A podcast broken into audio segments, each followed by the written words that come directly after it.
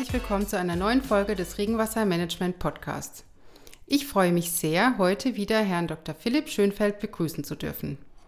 Herr Schönfeld ist Buchautor, früherer Arbeitsbereichsleiter am Institut für Stadtgrün und Landschaftsbau der Bayerischen Landesanstalt für Weinbau und Gartenbau, ehemaliger Bauleiter und sitzt als Experte in unterschiedlichen Gremien. Bereits im April haben wir über die Zukunft unserer Stadtbäume gesprochen. Eine wirklich tolle Folge, wie ich finde. Es geht unter anderem auch darum, was man bei der Wahl des Standortes und bei der Pflanzung und Pflege der Bäume in der Stadt berücksichtigen sollte. Heute geht es speziell um die Auswahl des richtigen Baumes. Denn Baumarten, die bisher jahrelang in der Stadt gut zurechtgekommen sind, werden unter den sich veränderten Klimabedingungen nicht mehr so groß und stark werden wie ihre Vorgänger.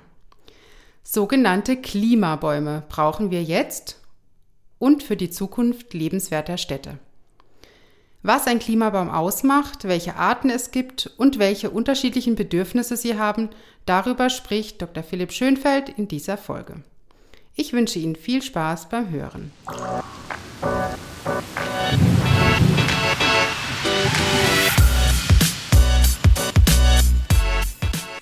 Schönfeld. Hallo. Schön, schön, dass Sie wieder da sind. Ja, danke für die Einladung. Diesmal sogar vor Ort in Rastatt bei uns im Studio. Sehr schön. Ja, macht vieles einfacher. Ja. ähm, ja, was sind denn so Merkmale von Klimabäumen? Äh, Klimabäume ist so ein Begriff, der durch die Fachwelt geistert, aber eigentlich noch kein Kollege hat sich irgendwie getraut, eine Definition zu schreiben. Also ich habe zumindest noch keine gelesen. Mhm. Aber ich sag mal, ähm, man verbindet damit Bäume, die also hitze- und trockenheitsverträglich sind, ähm, natürlich auch gesund sind, möglichst keine bekannten oder bisher bekannten Schädlinge oder Krankheiten haben. Und wie gesagt, diesen warmen, trockenen Sommern und der Hitze und so standhalten. Was sind jetzt so konkret Merkmale? Ähm, viele der Baumarten, die wir zumindest im Projekt da Stadtgrün 2021 an der LWG ausprobiert haben, wir haben in einem zehnjährigen Versuch da 29 Baumarten getestet, kommen halt aus warmen, trockenen Gebieten, zum Beispiel aus Südosteuropa, ja, wo sagen wir, jetzt schon seit, oder seit vielen Jahren das Klima herrscht, was bei uns für die nächsten Jahre oder Jahrzehnte vorausgesagt ist. Die bringen das halt mit Hitze- und Trockenheitsresistenz. Wie, wie ja. wird ein Baum hitze- und trockenheitsresistent oder was muss er dann, was muss er leisten ähm, können? Er muss sparsam mit Wasser umgehen können, mhm. äh, zum Beispiel. Ja, er muss widerstandsfähig sein gegen zum Beispiel Sonnenbrand, also durch die zunehmende Hitze. Ähm, also das Blattgrün wird quasi?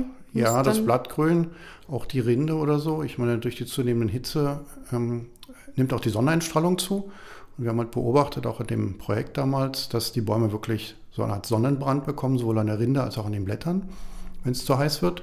Ein neues Phänomen, den schützen muss. Die südosteuropäischen Bäume, die sind halt daran gewöhnt, zum Beispiel an trockene Sommer. Ja, wir haben hier das Phänomen, dass vielleicht der Niederschlag insgesamt über das Jahr nicht deutlich weniger wird, aber die Verteilung ändert sich. Also es fällt mehr Niederschlag im Winter und weniger im Sommer. Äh, vor allem der April zum Beispiel wird zunehmend trocken, was natürlich fatal ist, wenn die Bäume unter Trockenheit leiden, gerade dann, wenn sie austreiben wollen. Mhm. Ja. Und dann haben wir zum Beispiel interessante Beobachtungen gemacht, also die Messung, die meine Kollegin da, die Frau Dr. Böll gemacht hat. Der hat zum Beispiel mal vier Baumarten verglichen, zwei heimische, also die heimische Linde und die ähm, Silberlinde. Und die Hainbuche und die Hopfenbuche. Die Hainbuche ist heimisch ne, und die Silber äh, Winterlinde auch. Und die Silberlinde und die Hopfenbuche kommen beide aus Südosteuropa. Mhm. Und hat mal gemessen, ähm, wie denn die Temperaturen in der Krone und die Temperatur der Blätter sind, ob die sich da unterscheiden. Und es kam heraus, dass also die beiden südosteuropäischen Baumarten es schaffen, bei hohen Außentemperaturen die Blatttemperatur unter dieser magischen 40 Grad Grenze zu halten. Also 40 Grad ist wie bei uns, wenn wir Fieber haben, ne? da wird es wirklich gefährlich. So ist es bei den Bäumen auch, weil da fängt das Eiweiß dann an zu koagulieren. Und diese beiden südosteuropäischen Baumarten schaffen das halt, ähm, die Blätter sozusagen auf 39 Grad oder so die Temperatur zu halten, während die heimischen dann auch schon mal über 40 gesprungen sind. Mhm. Bei der Silberlinde war es sehr schön zu beobachten, weil die hat der Rest der Silberlinde, weil die Blattunterseite so silbrig behaart ist. Das ist schon mal per se ein Verdunstungsschutz.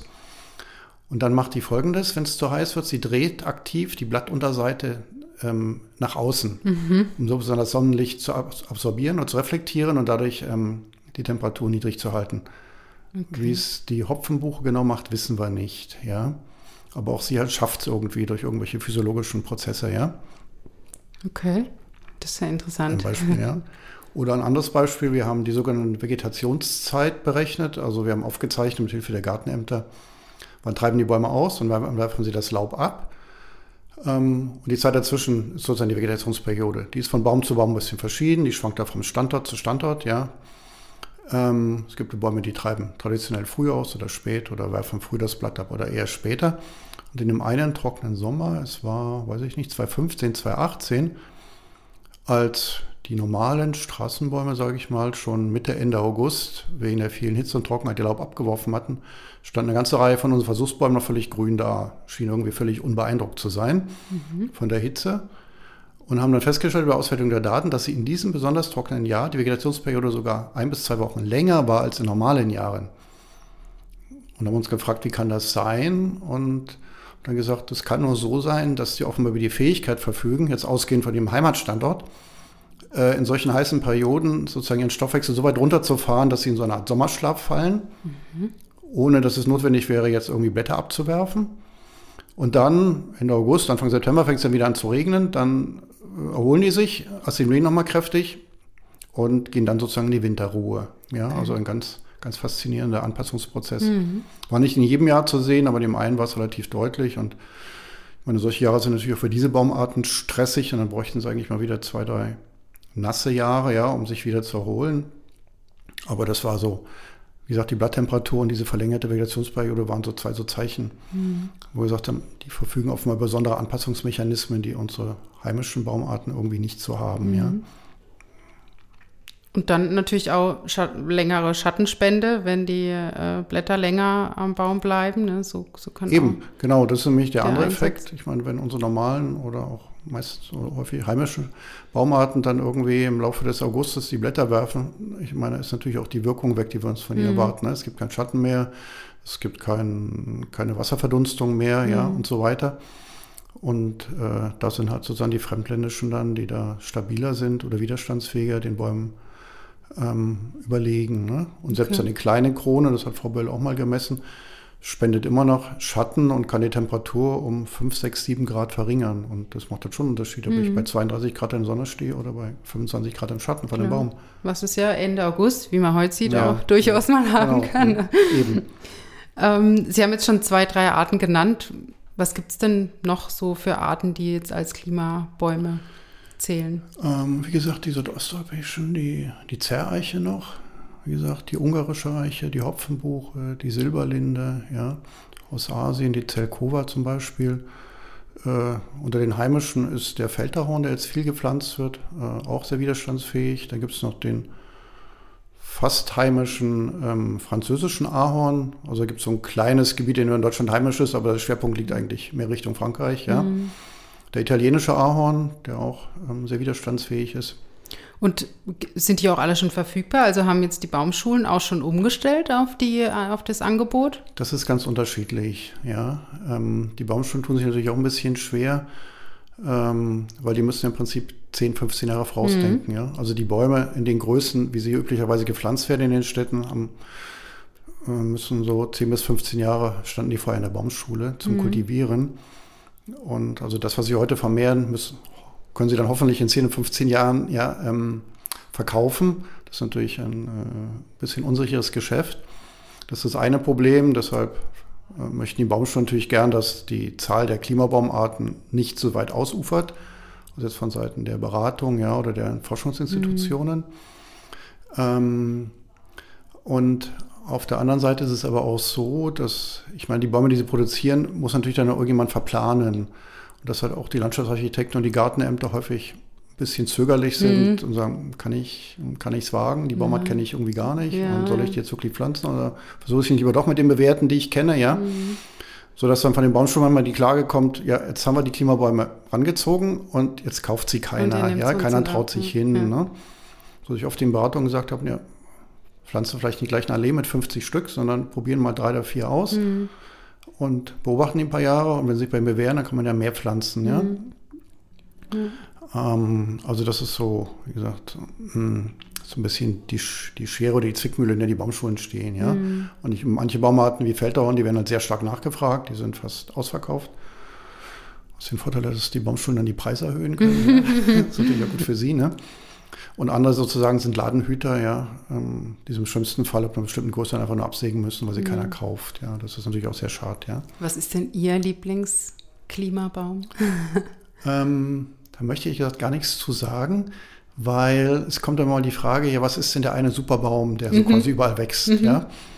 Und sagen wir immer, nee, also im Versuch, sage ich mal, ein Versuchsergebnis gibt es so zwei der Baumarten, die sich wirklich an den drei unterschiedlichen Standorten gut bewährt haben. Die könnte man vielleicht so als Superbaum ähm, bezeichnen. Ähm, aber ähm, das wollen wir eigentlich nicht, weil wir sagen, die Baumpflanzung oder die Baumauswahl muss differenzierter sein. Mhm. Ja? Je nach also, Standort. Erstens je nach Standort. B haben wir ja auch durch den Klimawandel eine Reihe von Schädlingen bekommen, also Klimawandelprofiteure, mhm. ja, Eichenprozessionsspinner zum Beispiel oder so, ja, die die Verwendung der Eichen leider einschränkt. Mhm. Ähm, und die zweite Gefahr ist halt, wenn ich dann ganz, ganz viel nur auf eine Baumart setze, habe ich es vielleicht einfach bei der Auswahl, ja. Ähm, aber wenn dann doch mal ein Schädling kommt, der ist natürlich auch sehr einfach mit der Ausbreitung. Ja. ja, ja. Und es gibt dieses berühmte Beispiel von dem Ulmen-Sprintkäfer in den 30er Jahren. Ja. Ähm, Ulmen hat zum Teil früher 30 Prozent der Stadtbäume ausgemacht. Ja. So, dann kam dieser Ulmen-Sprintkäfer, der im Prinzip in ganz Europa die Ulmen dahin gerafft hat. Mhm. Dann haben die Städte halt zum Teil 30 Prozent ihres Baumbestandes verloren innerhalb weniger Jahre. Ja. Okay, also es ist eine Mischung. Genau, und ne? wir wissen ja nicht, wie entwickelt sich das Klima in den nächsten 10, 20, 30, mhm. 50 Jahren. Wir wissen nicht, ob nächstes Jahr nicht wieder irgendein neuer Schädling auftaucht, von dem wir bisher nichts wussten. Ja, seit ein paar Jahren gibt es diese ähm, Eschentriebsterben, das ist ein asiatischer Pilz, der macht unsere heimischen Eschen hin, egal ob mhm. klein oder groß, ob im mhm. Wald oder an der Straße, ja. Äh, die sterben alle früher oder später ab. Und damit ist plötzlich die Esche sozusagen pff, aus, raus aus dem Rennen, sage ich mal. Ja? Kann man mhm. nicht mehr guten Gewissens empfehlen. Ja? ja. Da braucht man einen Ersatz. Ne? Also ja. amerikanische Eschen zum Beispiel, ne? die diesen Pilz nicht bekommen und nicht anfällig sind. Mhm. Ja?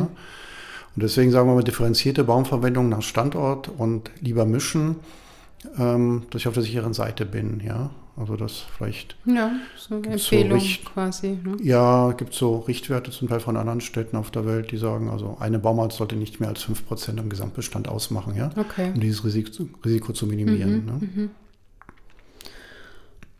Gibt es, wir, wir, reden ja über unterschiedliche Baum ja. Baumarten, gibt es bezüglich der Bewässerung unterschiedliche Bedürfnisse? Ähm, ja, ganz eindeutig. Also wir hatten ja für unser Projekt damals drei ganz unterschiedliche Versuchsstandorte gewählt. Einen sehr trockenen in Würzburg mit ungefähr 600 mm Niederschlag.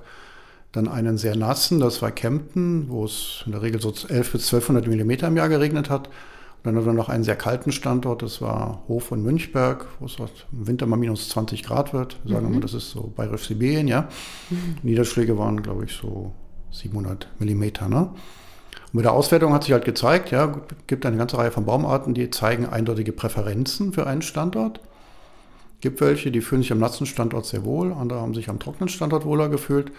Die sahen an dem feuchten Standort sogar wirklich schlecht aus. Ja, mhm. die sind also offenbar nässeempfindlich. Das ist jetzt das andere. Ne? Wir brauchen. Es gibt halt Bäume, die viel Trockenheit aushalten, die aber, wenn ich an einem regenreichen Standort wohne oder arbeite, und ich meine, die gibt es nach wie vor in Deutschland, ne? Mhm. Äh, die sollte ich da nicht pflanzen, weil, weil es ist denen einfach zu nass. Mhm. Ja? Da gibt es andere Baumarten. Also die zeigen da ähm, ganz einige Präferenzen.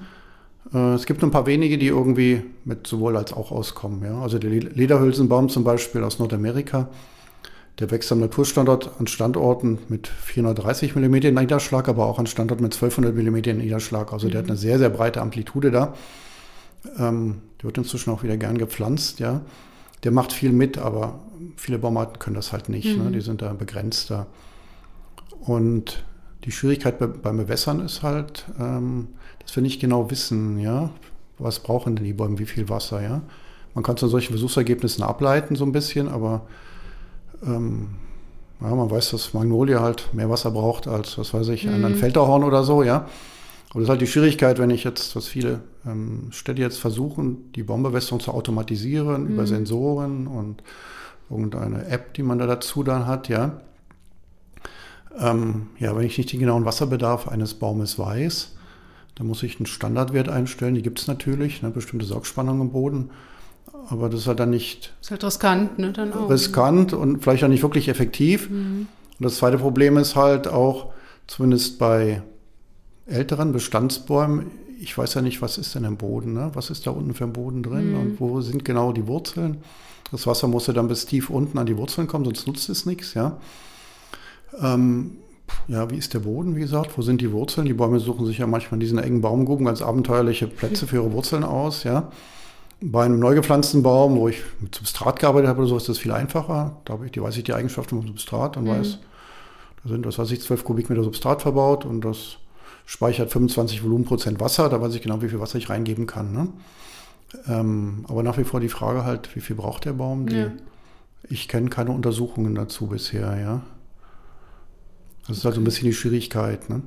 Also versucht man sich da anzunähern eher ne, aus, aus Erfahrungswerten ja, und ja. dann im optimalen Fall im Neubau äh, dann einfach auch ja, gegen zu rechnen. Ne? Ich habe es, mhm. wie Sie es jetzt gerade beschrieben haben, die Baumgrube, sonst viel Quadratmeter, Kubikmeter. Eben, ähm, ne? Ja. Ne? Okay. Ne? Und man beobachtet halt den Baum, wie reagiert er drauf? Ich ja. meine, in der Regel reagieren sie natürlich positiv ne, auf mehr Wasser. Ähm, muss man halt beobachten und kann ich aus Erfahrung von der LWG sagen, solche Bewässerungsanlagen müssen auch gewartet werden. Mhm. Ne? Und dafür brauche ich qualifizierte Leute, die mhm. auch knapp am Markt sind. Ne? Mhm. Ne? Ja, wir, wir, Sie hatten gerade schon den Bestand angesprochen. Mhm, ja. Jetzt äh, wissen wir, wir brauchen eigentlich Klimabäume. Jetzt gibt es ja aber eine ganze Reihe äh, Altbestand, also an schon ja, ausgewachsenen, mhm. kräftigen Bäumen. Ich denke, die richtig kräftigen, die werden das auch noch eine Weile aushalten. Ne? Aber ähm, über welche Bäume müssen wir uns Gedanken machen? Also die, die vor fünf Jahren gepflanzt wurden oder ähm, über spezielle Baumarten, über die wir uns Gedanken machen müssen? Oder?